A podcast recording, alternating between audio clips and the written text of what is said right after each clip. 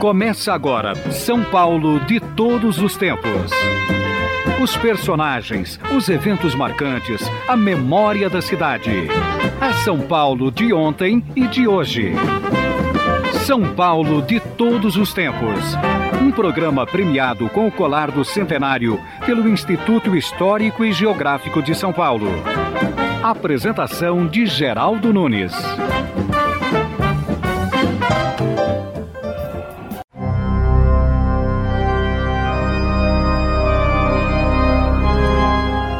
Estamos ouvindo o órgão da Catedral da Sé, a cinco teclados, cada um com 61 teclas, uma pedaleira, teclado radial com 32 teclas. Este maravilhoso instrumento possui cerca de 10 mil tubos sonoros, estando, consequentemente, entre os maiores do mundo. Em São Paulo, tudo é assim. Tudo está entre as maiores maravilhas do mundo. Mas nem todos conhecem esta cidade como deveriam conhecer. Entretanto, está surgindo agora uma oportunidade de se conhecer melhor São Paulo.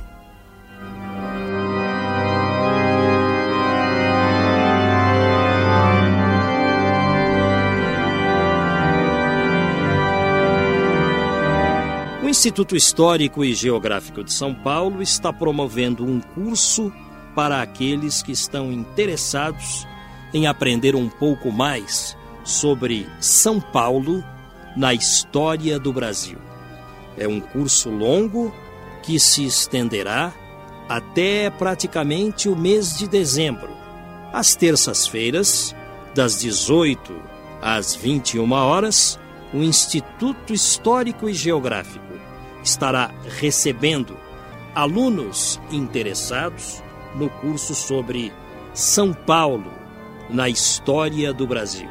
E para falar sobre este curso que ensina São Paulo, estamos recebendo Hernani Donato, que é o presidente de honra do Instituto Histórico e Geográfico de São Paulo e coordenador deste curso ao lado do professor Jorge Pimentel Sintra. Olá, professor Hernani Donato, como vai? Eu muito bem, sempre que estou bem quando venho ao seu programa.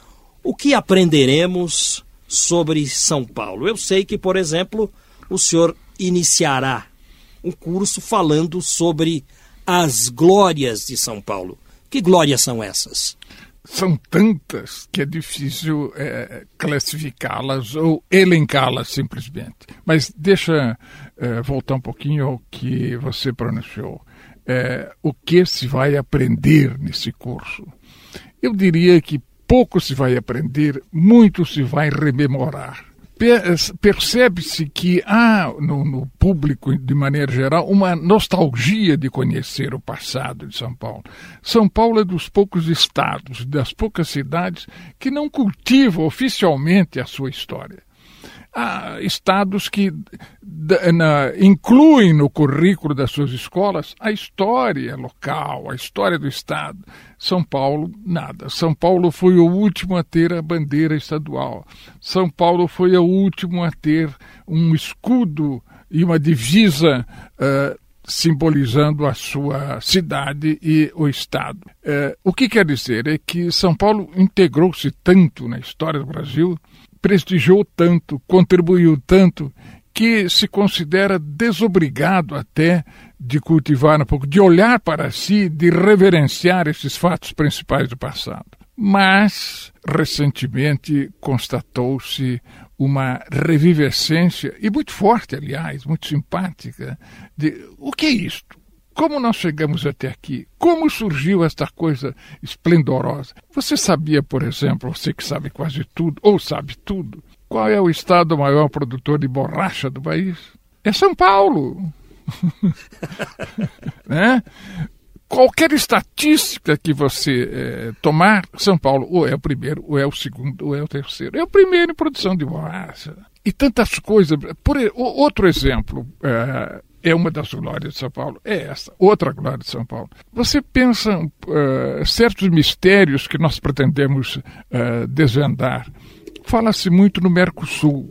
Pois bem, lá em 1600 e alguma coisa, 1628, 1630, houve um tal surto de progresso de São Paulo. Se você pensar que as populações das cidades portuguesas eram misérrimas de gente, tanto que eles pediam, mande degradados, mande bandidos, aqui nós damos jeito de casá-los com bugras e precisamos aumentar a população. Bem, em 1606, São, 1606, São Paulo teria menos de 200 habitantes. Em 1638, São Paulo tinha 1.500 habitantes, o que é 300% de aumento naquele instante, naquele momento, naquele lugar. Por quê? Porque nesse momento, meu caro Geraldo, São Paulo fez o primeiro Mercosul. Foi um Mercosul. Por ele passavam produtos. Por que, que o, o, o, o governo geral proibiu o trânsito pela, pelo caminho da serra, pelo Piabiru? Porque era tal a presença de produtos peruanos e paraguaios e bolivianos que o governo eh, português ficou assustado. Se, vem tanta gente vender, uma hora vem soldado e tomam isto da, de Portugal. Então proibiu este trânsito. E diz o padre Montoya que além dos 1.500 que representavam 300% de aumento na Vila de São Paulo, muitos mais passaram-se para o Peru.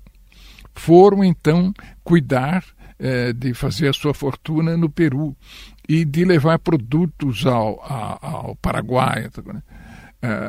Por aí passaram, por exemplo, né, as seis primeiras vacas e um touro que foram ao Paraguai, que do Paraguai desceram para a Argentina e que formaram parte dos grandes rebanhos daquela região. Isso em 1606? É, até bem esse das vacas e do touro é antes ainda. É, é por causa do caminho do Peabiru, do caminho um caminho que ligava o litoral de São Paulo à região do Peru. É isso? Mais longe ainda, mais longe ainda. Quito no Equador. Porque porque de São Vicente, tendo um ramal em Santa Catarina e um subramal em Cananéia, ele ia até Assunção. De Assunção ia até Cusco, que era a capital do Império Inca. De Cusco descia para o litoral. E outro, é, o prosseguimento desse caminho ia ao México, a cidade do México. E tudo isso caminho de índio? Como é que era? Não, nada de caminho de índio. Era ainda hoje no Paraná e em certos trechos de Mato Grosso, que o padre Colbachini, aquele benemérito sacerdote que se enfiou no sertão, eh, mostrou ao Inácio da Silva Teles. Olha, isto aqui. Tá? E mostrou, então, dois quilômetros de estrada, que era o Piabiru, calçada com andesita. Andesita, o nome está dizendo, é pedra tirada dos Andes, andesita. Então você imagina dois quilômetros de estrada no sertão de Mato Grosso do Sul, calçado com andesitas trazidas dos Andes. E quem teria aberto esse caminho? Os Incas? É, geralmente disse os Incas. Eu, eu diria que pode ser os Incas, mas também penso numa, numa população, numa cultura até possivelmente anterior à dos Incas. Né? Coisa aí dos ano, anos 800, uh, 850 da nossa era. Né? Então, os estudantes inscritos no curso de especialização São Paulo na História do Brasil terão um aprendizado a respeito do Piabiru, mas aprenderão também sobre a cidade de São Paulo, sobre o pátio do colégio, fatos e controvérsias. Que controvérsias seriam essas, professor Donato? Várias controvérsias de vários tipos. Por exemplo, a principal é a velha pendência entre bandeirantes e jesuítas. Os, os jesuítas protegiam os índios ou desejavam evitar que os índios fossem escravizados e os bandeirantes, durante um certo período, mostravam-se absolutamente dependentes do trabalho dos, eh, dos índios praticamente escravizados. Outra pendência é quanto à arquitetura que lá está. Esta foi uma briga muito interessante entre prescrições uh, internacionais a respeito de ruínas e a decisão de um grupo de paulistas de restaurar aquilo que foi o coração de São Paulo. Porque o Brasil aderiu à Convenção de, de, de Veneza, que diz Onde houver ruínas, não se mexa nas ruínas, conserve as ruínas, não deixe estragar mais. Então um grupo disse, não pode refazer o pátio do colégio, aquelas poucas ruínas que estão lá. Mas um grupo de paulistas, o Setúbal, eh, o Paulo Setúbal, o, o Cláudio Lembo, o Paulo Maluf e outros eh, decidiram que era preciso restaurar o pátio do colégio. Então as grandes controvérsias foram fazer ou não fazer, e o Prestes Maia, no seu programa eh, enervado, turbulento, de modernizar São Paulo a todo custo e de toda maneira, pretendeu reservar aquele espaço do Pátio Colégio para construir três torres uh, iguais às outras. E o outro prefeito não, fica só um belvedere para observar o parte, a parte, o Brás, a Moca, etc. Mas esse grupo de, de paulistas, aos quais uh, inúmeros uh, nomes serão acrescentados e serão mencionados no curso, exigiram que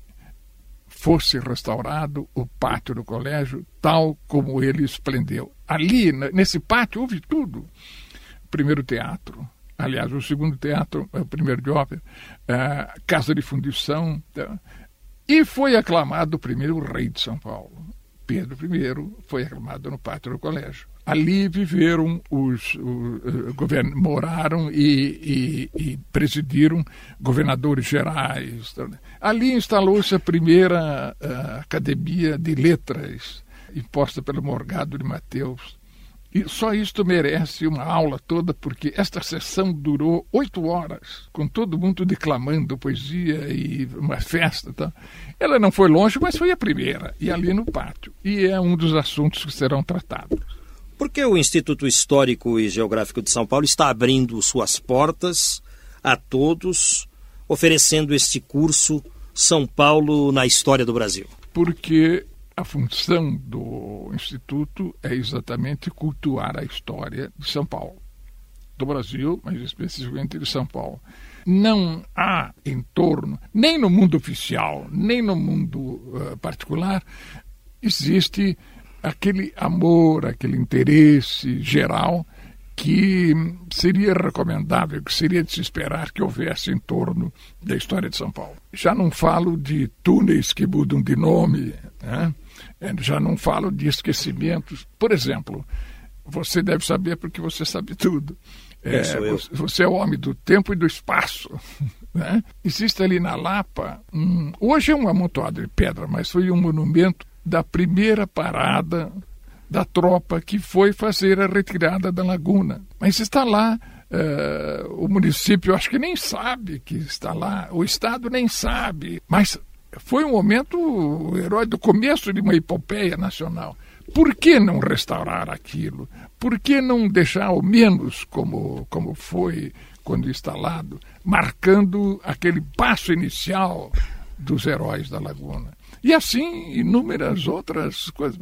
Daí o fato de que parte do nosso curso uh, se prenda também a passeios pela, pelos pontos turísticos de São Paulo. A Casa da Baronesa, a Casa da Marquesa, uh, o Pátio do Colégio. Uh. É, haverá um passeio pelo Triângulo, né? um passeio histórico é, pelo Triângulo. Vários passeios. O, o Triângulo de São Paulo é composto por quais ruas? todas as ruas que estão entre o Pátio do Colégio, a Sé e a Praça da Bandeira. O núcleo inicial de São Paulo, não é? Em torno, centralizado no Pátio do Colégio. Não são as, apenas as ruas Direita, São Bento e 15 de Novembro? Não são apenas essas, mas são nuclearmente essas. Agora, é, não devemos deixar de mencionar que, com o Instituto, é, está também nesse curso o CEL, não é? o Centro de Extensão Universitária, é, que cede a sua experiência, cede a sua autorização para cursos e cede esse nome excepcional da história e da cultura, que é o Jorge Pimentel Sintra. Professor Hernani Donato, quem poderá participar deste curso São Paulo na História do Brasil? Apenas Bem, aqueles que possuem nível universitário? Não. Todos que têm algum interesse pela história e que saibam alguma coisa de história, porque aqui são rememorações, não é? Não é propriamente um ABC, são rememorações, são aprofundamentos, não é? é? Nós pensamos que o público básico seriam guias turísticos, professores de História e Geografia, profissionais com diploma universitário na área de ciências humanas ou, e outras qualquer pessoa. Será conferido o certificado de especialização aos que obtiverem um aproveitamento superior a 7 ou uma frequência mínima de 75%. Os que, então, estes terão certificado. Aqueles que se habilitarem, não é obrigatório, aqueles que se habilitarem a, escolhendo um tema desses muitos que estão uh, sendo programados, escolher um tema e desenvolver um trabalho sobre esse tema, receberão um diploma, que é mais do que um certificado, um diploma que abre certas facilidades em estudos superiores. Professor Hernando Donato, então, ao longo deste curso, poderia retornar aqui falando a respeito dele, incentivando novos alunos e é, quem sabe, formatando aí novos cursos ao longo do tempo no Instituto Histórico e Geográfico de São Paulo. Eu tenho sempre grande prazer de vir ao seu programa, mas acho que para falar do curso, ninguém melhor do que o melhor dos professores é, recrutados para o curso e que se chama Geraldo Nunes. Pois é, professor, estaremos colaborando com o Instituto Histórico e Geográfico e dentro seu... daquilo que for necessário. Muito bem. Muito obrigado. Hernani Donato, parabéns. São Paulo na história do Brasil. Os interessados podem procurar o Instituto Histórico e Geográfico de São Paulo, telefone 3242 8064. Vamos ao intervalo. São Paulo de todos os tempos. Uma viagem ao coração da cidade grande.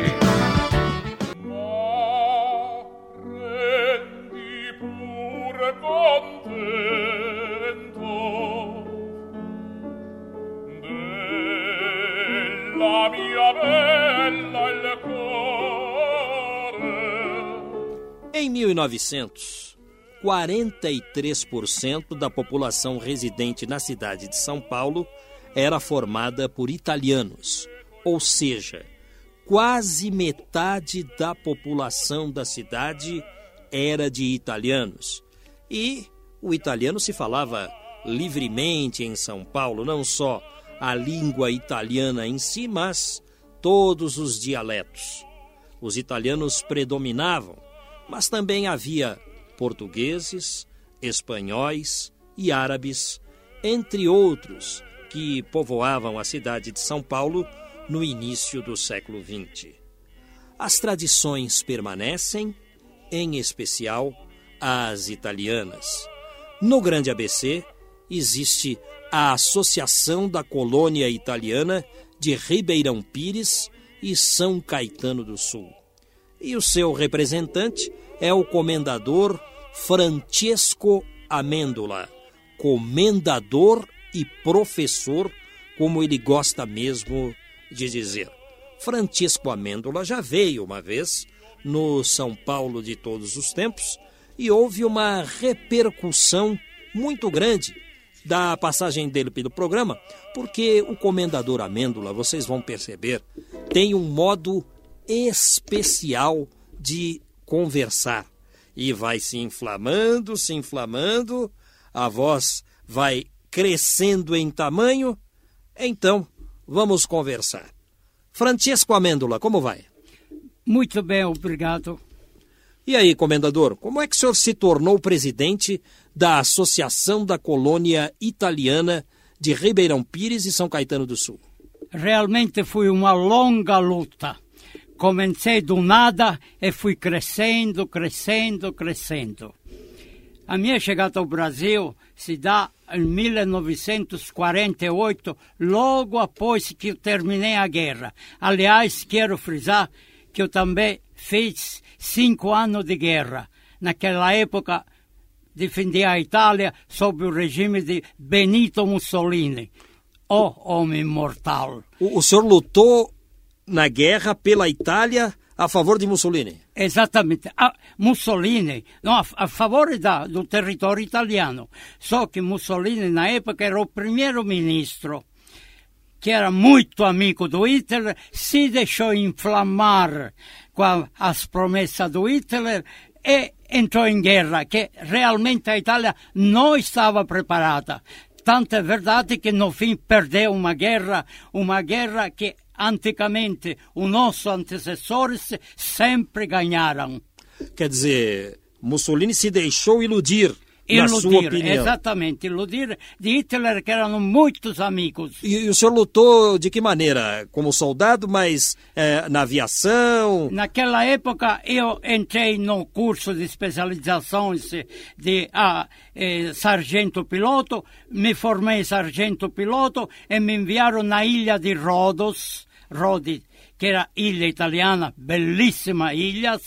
Aliás, são 12 ilhas que o Dodecaneso tem, que eram todas italianas e que infelizmente após a guerra perdeu todas. Havia aquela estátua do gigante de Rhodes, né? Exatamente, é, aquela é, estátua. É uma... Está no porto de Rhodes. É uma história muito interessante essa do, do é, eu lembro que na época da guerra ainda eu compus uma grande poesia sobre, sobre a cidade de Rhodes, sobre o combatimento, poesia esta que foi enviada ao Ministério da Cultura na Itália e até hoje estão todos os escolares estudando essa poesia feita durante a guerra. É muito emocionante. E aí o senhor chegou em 1948, desembarcou onde? Eu desembarquei em, em Santos, depois o último dinheirinho que tinha no bolso, peguei o Expresso Brasileiro e cheguei a São Paulo. Chegando a São Paulo era meia-noite. Peguei a minha mala amarrada com barbante, me lembro até hoje, e fui embora. Fui embora, atravessei a Avenida Radial Pestana, que todo mundo conhece. De repente me encontrei no Parque Dom Pedro Aí me acordei, como se tivesse mesmo me acordado de um longo sono. Acordei, olhei do lado, escuro. Olhei do outro lado, escuro. Isso 50 anos no Parque Dom Pedro. Até hoje está É, lá é um lugar escuro, sempre Até foi. hoje está, calculamos, 50 anos atrás. E aí sentei na mala preocupado, pensando que no lugar que eu estava antes de vir para o Brasil, me falaram que São Paulo é uma megalópolis, São Paulo é uma grande cidade, São Paulo, se, se chega lá, se acha serviço na hora para trabalho, é soberante. Eu olhei, mas como? Essa que é São Paulo que me falaram. E aí, o que, que o senhor fez? Aí, aí fiquei preocupado. Mas Sou uma pessoa que não me perdo de coragem. Olhei de um lado e vi uma luz no fundo. E me dirigi através daquela luz. E lá estava, estava justamente um, um ponto de táxi. Me lembro até hoje. E perguntei para o táxi, alguém que falasse italiano, e me disseram: Ah, sim, tem o Geraldo que fala italiano. Geraldo. É. Aí Aí chamaram o Geraldo, veio o Geraldo, falou comigo, e falou, ô oh, paizão, me bateu a mão nas costas, ô oh, paizão. Olhou, olhou para a minha mala e falou, você trouxe moamba? Que que é isso? Falei. Não conheço essa moamba. Ah, aí ele corrigiu, vá, Quero dizer, contrabando. Mas que contrabando? Eu não venho no Brasil para fazer contrabando. Eu venho no Brasil para arrumar trabalho, para formar uma vida, para ser gente, porque até agora eu só perdi 25 anos da minha vida atrás de estudo e atrás da guerra. É aqui eu sou. E aí? O Geraldo levou o senhor para onde? Aí, aí o Geraldo falou, mas não trouxe nada. Falei, realmente eu não tenho nada. Nada, porque dinheiro não tenho. Inclusive, e venho agora aqui, que venho de trabalhar de uma, de uma terra que após a guerra fui para a Itália, achei a minha, a minha família numa miséria que dava dó. E o dia seguinte montei a mala e fui embora. Minha mãe saiu chorando, falou: Meu filho, depois de cinco anos que não te vejo, você me abandona novamente e vai embora. Vai para onde? Falei: Não sei, eu vou destino porque eu tenho de, de, de criar uma família, eu tenho de ajudar vocês desta miséria que estou vendo. E fui embora. Fui embora. E lembro de carona em carona, porque naquela época não existia nada na minha cidade dico minha cidade, é a capital da Sicília, Palermo, onde diz que é uma cidade de máfia. O povo diz, é não eu. Aí fui embora, peguei de carona em carona, de carona em carona, fui chegar a Turim. A Turim é uma cidade mais já, enquanto isso a Itália já começava a tomar uma posição após a guerra, começou já alguma coisa a se movimentar e achei o primeiro emprego impressionante. Meu primeiro emprego foi num parque de diversão, onde cheguei lá e falei: vocês precisam de algum ajudante, qualquer coisa, basta que dá para viver. Isso em Turim, na Itália ainda. Na Itália, Turim, a cidade de Turim. Aí me disseram, você sabe andar de moto? Falei, opa, eu fui até mensageiro motociclista na, durante a guerra, então ótimo. Por que ótimo? Fa você precisa de mensageiro? Falaram, não, nós precisa um louco para girar no globo da morte. Falei, eu nunca fiz isso na minha vida. Ah, mas você sabe andar de moto? Sei. Então você vai aprender a dar no globo. E aí fui. Fui e comecei comecei a, a treinar, a cair, levantar, e cair, até que consegui fazer um espetáculo. E me apresentei no espetáculo. Globo da Morte, né? Aquele no Globo da Morte. Depois, me, primeiro fui no Globo, depois me levaram no, na Muralha da Morte, que é chamada Muralha. Na Itália se chama Pozzo da Morte. É um é um cilindro de, de, madeira no diâmetro de 8 metros e 3 metros de altura. Eu lembro que girava na moto, aí depois que estava a altíssima rotação, largava a mão, largava o pé, ficava de pé, e com o tempo, depois, claro, de ter caído uma porção de vezes, graças a Deus que meu amigo me salvou sempre, depois fazia triz, du, duas motos, três motos, aliás, duas motos é uma, é uma bicicleta, em senso contrário vinha, de noite com os faroletos ligados, e nós se travava lá na morte. Que... Olha, naquela altura eu não pensava mais nada, só pensava de ganhar dinheiro para mandar para minha família, que estava numa petição de miséria que dava dó. E aí o senhor trabalhou com esse Globo da Morte até, até quando? Eu trabalhei mais ou menos um ano um ano até que comecei a ganhar um dinheirinho bom. Depois, um dia, vou ler um jornal, estava escrito que a Bélgica necessitava de gente voluntária, bom, forte, para ganhar em dólares. Aí eu digo, é com que vou me embarcar. Fiz a documentação e me apresentei para a Bélgica. Cheguei lá, a minha, a minha opção era que como, como tradutor italiano-francês. Conheço muito bem a língua francesa, mas quando cheguei lá me disseram: Você é italiano? Um capitão da polícia mal esgarbado. Você é italiano? Sou.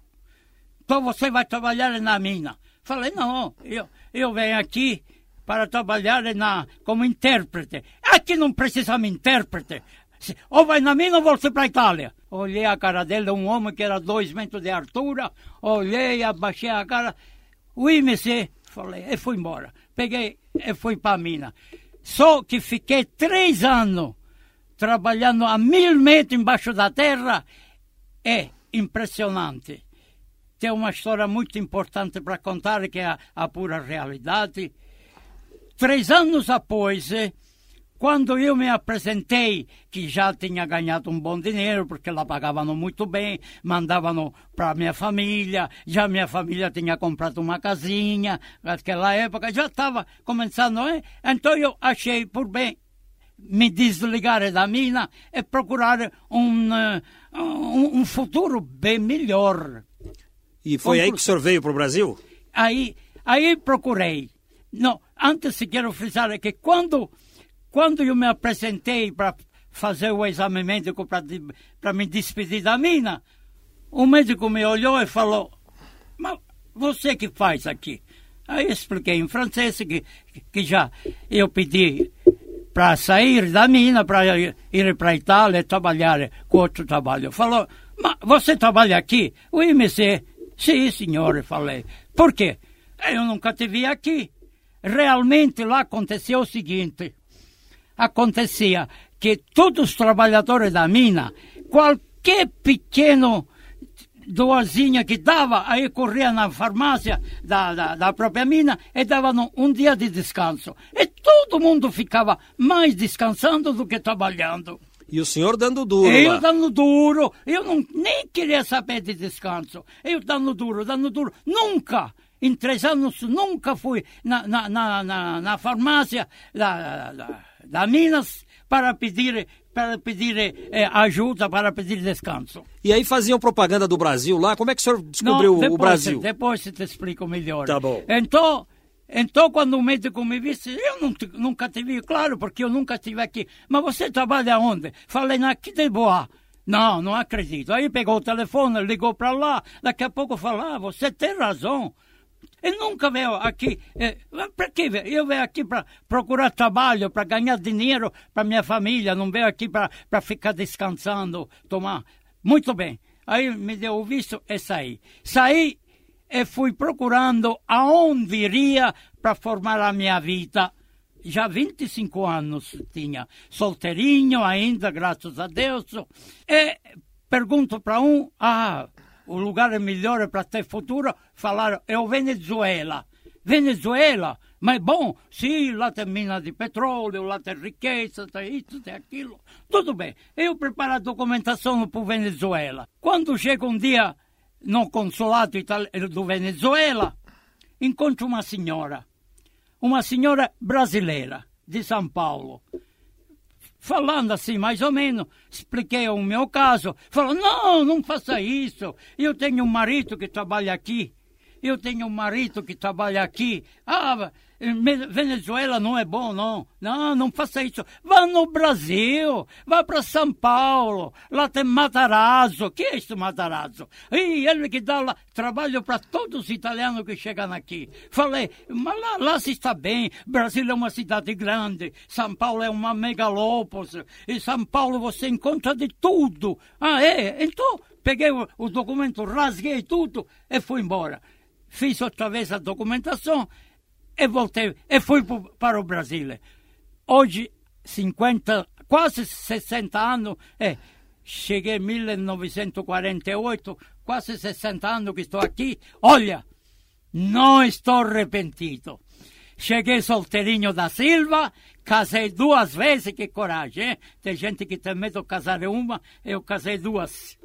Tenho Francesco. cinco filhos que são cinco tesouros, hoje tudo estudando na faculdade, e pronto, e aqui eu estou. Francesco Amêndola, comendador, só começou a contar histórias. Só começou. Caminhos de São Paulo, um passeio pela história das ruas e bairros da cidade com Geraldo Nunes. A Rua dos Trilhos, na Moca, tem esse nome por causa de um ramal ferroviário que ligava a estação do Brás com o antigo hipódromo, que se localizava onde hoje está a subprefeitura da Moca, na esquina da Rua Taquari, que em tupi significa Taquara Pequena. O diretor desse hipódromo da Moca era Francisco Paz de Barros, que hoje dá nome à mais importante avenida do bairro, a Avenida Paz de Barros, ligação da Moca com a Vila Prudente. Também nas proximidades existe a Rua do Hipódromo, hoje uma travessa da Radial Leste, cujo nome se deve ao antigo hipódromo frequentado, entre outros, pela Marquesa de Santos. Estamos apresentando São Paulo de todos os tempos. Os personagens e eventos de São Paulo de ontem e de hoje.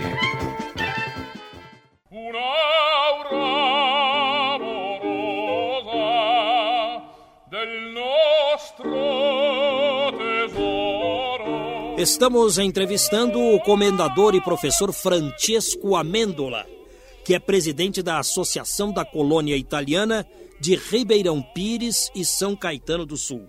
No bloco anterior, o comendador Francesco Amêndola começou a contar a respeito da chegada dele em São Paulo. Falou também é, do trabalho que teve numa mina na Bélgica e falou de sua passagem por Turim, na Itália. Comendador Amêndola é siciliano. Chegou em São Paulo, primeiro passou pelo Parque Dom Pedro, teve uma impressão ruim, o Parque Dom Pedro até hoje é meio esquisito, e aí, conversando com um cidadão chamado Geraldo, seguiu para onde o senhor, comendador? O senhor foi para o bairro do Brás? Não, eu fui diretamente na Lapa, onde arrumei Aliás, como estava contando, aquele motorista de táxi, todo dia vinha me procurar, me, me ajudava, me levava no lugar, me levava no outro, arrumando trabalho, mas primeiro me fez a, arrumar toda a documentação, porque para aqui trabalhar é necessário carteira de saúde, carteira de identidade, eu não tinha nada de tudo isso, ele me arrumou todinho, ficou meu amigão, aquele motorista de táxi. Qual é o nome dele? Geraldo. Esse, o Geraldo. Esse, Geraldo. Tá. E então, tanto que eu não tinha dinheiro, me lembro naquela hora, mas abri a minha mala e falei, Geraldo, você foi tão bacana comigo, a única coisa que posso te dar é esta camisa de seta francesa, que tinha comprado na França, tudo de pura seta. O homem deu pulo até no teto. Acho que até hoje se lembra desse presente. Era a única coisa de bom que tinha na mala. Depois não tinha mais nada. Mas eu fui para para a refineria de milho Brasil. Entrei lá como ajudante eletricista. Trabalhando lá, me cativei a simpatia de todo mundo, porque, modesta parte, sou uma pessoa alegre, sou uma pessoa comunicativa, me comunico com todo mundo, faço boas amizades. Então, teve um rapaz do escritório da própria fábrica que um dia falou para mim: Ô oh, Francesco, meu nome é Francesco. Olha, meu, meu nono quer te conhecer. Meu nono é meu avô, em português. Meu nono quer te conhecer. Hoje, quando sai da fábrica, vem comigo que te levo na minha casa. Muito bem, eu fui com muito prazer. Aí cheguei lá e achei um velho a velha que era no, eh, era no Piemontese, do Piemonte, mas que estava no Brasil há quase 100 anos me olharam, me, conversamos bastante, tudo e falaram, ah, mas, mas você está sozinho aqui? É, estou sozinho, eu estou trabalhando lá. Aí pegou e disse, olha, a partir de amanhã, se quiser, pega a tua mala e vem aqui na minha casa, come com nós, dorme com nós, não precisa pagar nada, você fique que nem nosso filho. Nós não temos filho, temos só esse meu sobrinho, você fique como filho. Ah, agradeço muito e aceito. E assim fiquei praticando a casa de esse nono. É, Conclusão. Que bairro que foi? Na Lapa, é, Na Lapa. Barro dos Remédios. Vila dos Remédios. Vila dos Remédios. Aí, este, este nono tinha uma chácara. Uma chácara grande lá nos Remédios e raccoglieva frutta e verdura e vendia na feira. Agora, e tinha quatro caminhões. Eu, claro que não sou pessoa de ficar com a mão na mão, voltava da fábrica, pegava um caminhão e revisava ele, porque era um mecânico, entendo um pouco de tudo na vida. Me botava o meu macacão por baixo do caminhão e ficava até meia-noite trabalhando. Hoje nenhum, amanhã no outro, outro no outro. Assim o velho me adorava cada vez mais. Conclusão, um dia, isto depois de um ano mais ou menos, cheguei em casa e achei um nono de gravata, de terno. Falei, opa, hoje é o seu aniversário, nono? Falou, não, você vai vir com nós. Aonde? Falei, vamos no cartório, vou te doar uma chácara para você. O quê? Eu fiquei Aí me deu um pedaço da chácara dele com uma casa. E foi naquela época que já disse, opa, já tenho casa, posso me casar. Arrumei, arrumei uma filha de um italiano e me casei. É? Como é que ela se chamava? Iraci. Foi a primeira? Foi a primeira esposa. Olha, não passaram três meses que faleceu a nona E três meses depois faleceu o marido, a nona. Aí eu já. A nona e o nono faleceram. Faleceram três meses após que me fizeram a doação. Puxa. Eu- ficou a minha vida meia, meia, meia embaraçada. Mas eu que sou pessoa que não me perco de coragem, digo, não, agora que tenho um pequeno patrimônio na mão, posso começar a, a ser diferente. Fui pesquisando e me disseram que a San Caetano, agora entramos em San Caetano, a San Caetano tinha uma vila recentemente montata e que podia fazer bastante futuro. Qual é que é? Vila Gerti. Ah, aí peguei tudo, vendi casa, vendi chácara, peguei um bom dinheiro e me mandei para São Caetano com a mulher. Cheguei lá, como um peixe fora da água, naturalmente, comecei a pesquisar uma coisa, uma outra, e montei uma oficina. A primeira oficina de motores elétricos. Mas quando realmente fui a pesquisar, as- a vila inteira tinha só um bar com motor só.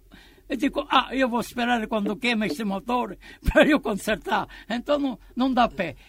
E notei, enquanto isso, que a três quilômetros da minha vila eh, tinha a estação de trem de São Caetano. E o povo ia com grande dificuldade na estação, porque a, empresa de ônibus que estava lá era horrível, funcionava mal.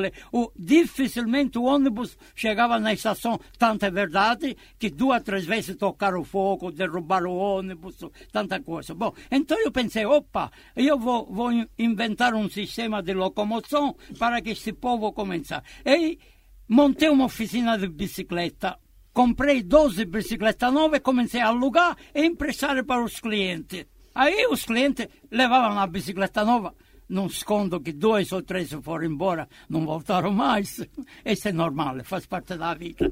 Bom, mas comunque, eu sei o que começava às 6 horas da manhã e terminava quase às 11 horas da noite. O, o senhor alugava a bicicleta para o pessoal. e consertava. E consertava. Era o único na cidade cheio de bicicleta, porque os ônibus não funcionavam, funcionava só bicicleta. Era uma É único que- locadora, né? Era Uma o baú da bicicleta lá. É. Puxa, que ideia boa. Então fui indo. Quando, quando vi que já não vencia a minha bicicleta para alugar e emprestar para o cliente, aí comprei mais 12 bicicletas novas, só para emprestar para o cliente. Aí choveu de, de, de, de bicicleta, enfim, trabalhando, trabalhando, trabalhando, consegui em frente da bicicletaria que eu tinha, comprar um terreno grande. De- sem perder tempo, montei um posto de gasolina. E aí comecei a minha vida, mais movimentada. Eu trabalhava nos dois lugares, no posto de gasolina e na bicicletaria. Trabalhava aqui, me chamavam lá. Estava lá, me chamavam aqui. Estava lá sem parar. Enquanto isso, o dinheirinho vinha entrando, vinha entrando. Vinha. Uns quatro anos depois, fu- aliás, fui o primeiro posto de gasolina na Vila Gete que se chama Posto 1 de Serviço ESO que consegui com muita dificuldade, mas consegui. Mas tinha uma dificuldade. Aquele posto não era de esquina como todos os postos. E a esquina, o, o proprietário do terreno da esquina não queria me vender de forma nenhuma. Tentei de tudo para comprar. Não. Quando vi mesmo que não conseguia, um belíssimo dia resolvi diferente. Desmontar todo o maquinário do posto, vender tudo e construir um sobradão. E aí fez um edifício de ponta a ponta da ria, com 1.200 metros de comprimento, com 11 salas comerciais e uma loja de 600 metros embaixo, que aluguei tudo e comecei a ser a minha vida. É o comendador Francesco Amendola contando suas histórias. Ele é presidente da Associação da Colônia Italiana de Ribeirão Pires e São Caetano do Sul. Estamos na parte da vida dele em São Caetano. E aí, como é que o senhor chegou à associação, à presidência dessa Exato. associação? Enquanto eu ia trabalhando, ia fazendo a minha amizade como é meu costume. Aí fui procurando já os italianos que moravam naquela cidade. Fui, fui procurando um para um e comecei já a catalogar numa lista dos italianos, principalmente os pobres. Existia muito italiano muito necessitado, eu já estava numa situação um pouco privilegiada e comecei a ajudar os italianos, ajudar, eh, eh, arrumava emprego. Na mesma forma, comecei a ter amizade com os políticos. Lembro que o primeiro prefeito de San Caetano do Sul foi o engenheiro Angelo Raffaele Pellegrino, que após tantos anos faleceu. Ele era também de origem italiana e ele levou a primeira cadeira dele, da casa dele, para a prefeitura, que a prefeitura não tinha nada, e pediu para mim outra cadeira. Eu levei também da minha casa outra cadeira na prefeitura. Isso fica gravado na minha mente. E assim, por intermédio, depois que fiz muita amizade com esse prefeito, comecei a ter uma mão forte para ajudar os meus patrícios, que esta era a minha finalidade, ajudar o que necessitavam. Aí fui conhecido, conhecido. Depois Fui, o prefeito foi sucedido por Braido, outro prefeito forte, industrial, prefeito, só que era muito marrudo. É, até hoje, está vivo, é muito marrudo. Mas me deu muito bem com ele, e conversando com ele, eu falei um dia, olha, quero montar uma associação italiana aqui, não arrumo um terreninho, vai daqui, vai de lá, sabe os políticos como sou? Bom, consegui me deram um terreno de 5 mil metros na rua Oswaldo Cruz, que até hoje tem um, o maior, o maior, a maior construção, que é o Círculo Italiano. Eu que construí e depois me jogaram fora. O senhor foi para Ribeirão Pires também? Foi. Eu fui para Ribeirão Pires, depois que fez muita atividade, que foi eleito presidente no círculo, no círculo italiano, se chamava Círculo Italiano, de San Caetano, foi eleito presidente, aí houve uma desgraça, infelizmente. Um dia a minha esposa, Iraci, e meu filho, Nicola, de 33 anos, já formado engenheiro civil, foram passear no Rio de Janeiro e os dois voltaram no caixão. Um desastre de carro. Na estrada do Rio bateram frente com frente com ônibus. Morreram na hora Aí eu fiquei tão desgostoso, não da cidade que não tinha culpa, mas sim de todos os objetos que olhava ao meu redor, só me lembrava o filho, me lembrava a mulher, a mulher. É claro que a gente sente uma dor muito grande e me mudei para outra cidade. Eu tinha uma pequena chácara em Ribeirão Pires, digo, vou para lá. E fui lá, com a intenção de apendurar a chuteira, de parar com a associação, de parar com tudo que estava fazendo, aguardando só a morte. Mas não foi assim, não. Como diz o ditado que pau redondo não morre quadrado, ou não sei como é certo o ditado, eu sei o que não passaram 15 dias, que um dia me acordei e falei, oh, eu vou morrer aqui sozinho me acordei, me arrumei bem, bem elegante, fui para São Caetano. Vou para São Caetano, vou direto na casa da minha secretária, ex-secretária. Cheguei lá na casa dela e falei para ela: Escuta, chama seu pai e sua mãe. Ué, o que, que houve? O que aconteceu? Espantado. Nada, não pode chamar ele. Aí, sentamos na mesa, aí peguei e falei para ela: Solange, quer casar comigo? Assim, na lata? Na lata. Ela quase que desmalha. Mas quer ou não quer ao final? O pai me olhou, a mãe me olhou, espantados. Assim. Mas falei, ao final, quer ou não quer? Se não quer, eu vou embora. Claro que quero. Então tá bom. Vocês consentem? Claro que consentimos. Tudo bem. Então levantei e fui cuidar dos documentos. Nessa altura, eu já estava com 60 anos. Pensar de casar novamente. Aí fomos ao cartório, casei normalmente, que, que, que nem a primeira vez, tudo bem. Começaram os filhos a crescer. Hoje tenho três filhos grandes. Aliás, tenho uma caçula ainda menor, porque na, com, com, há 70 anos engravidei minha esposa com a, última, com a última filha, 70 anos. Siciliano é forte, era forte, que agora não sou tanto. E aí, comendador, certa vez eu recebi o senhor aqui, o senhor estava desenvolvendo um trabalho de integração de eh, brasileiros com italianos. Por exemplo, o brasileiro que tem sobrenome italiano poderia conseguir a cidadania italiana. Como é que ficou isso? Exatamente.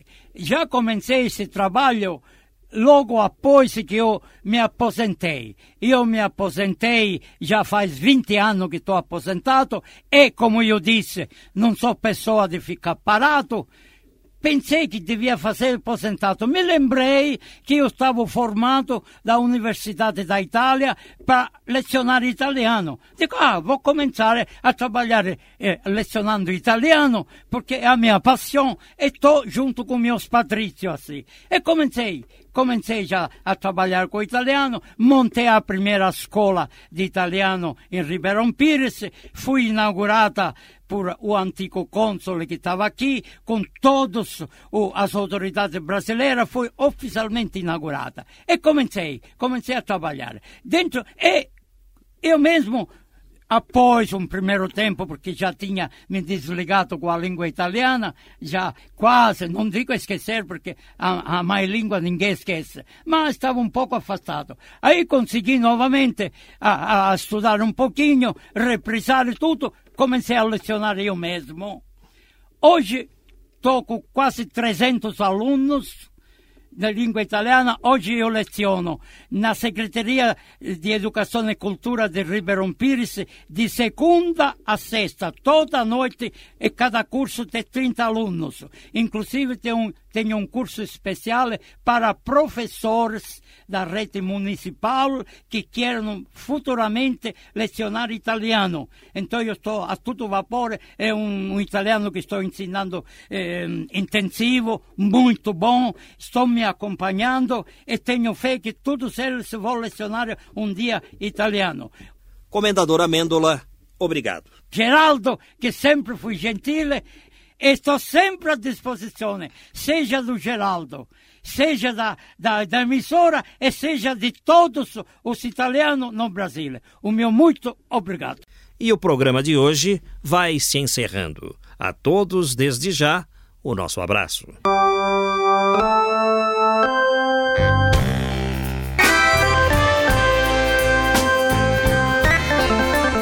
Trabalhos técnicos e mixagens de Antônio Silva, o Toninho Cuca.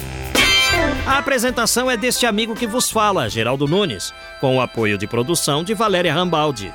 Sendo assim, até lá!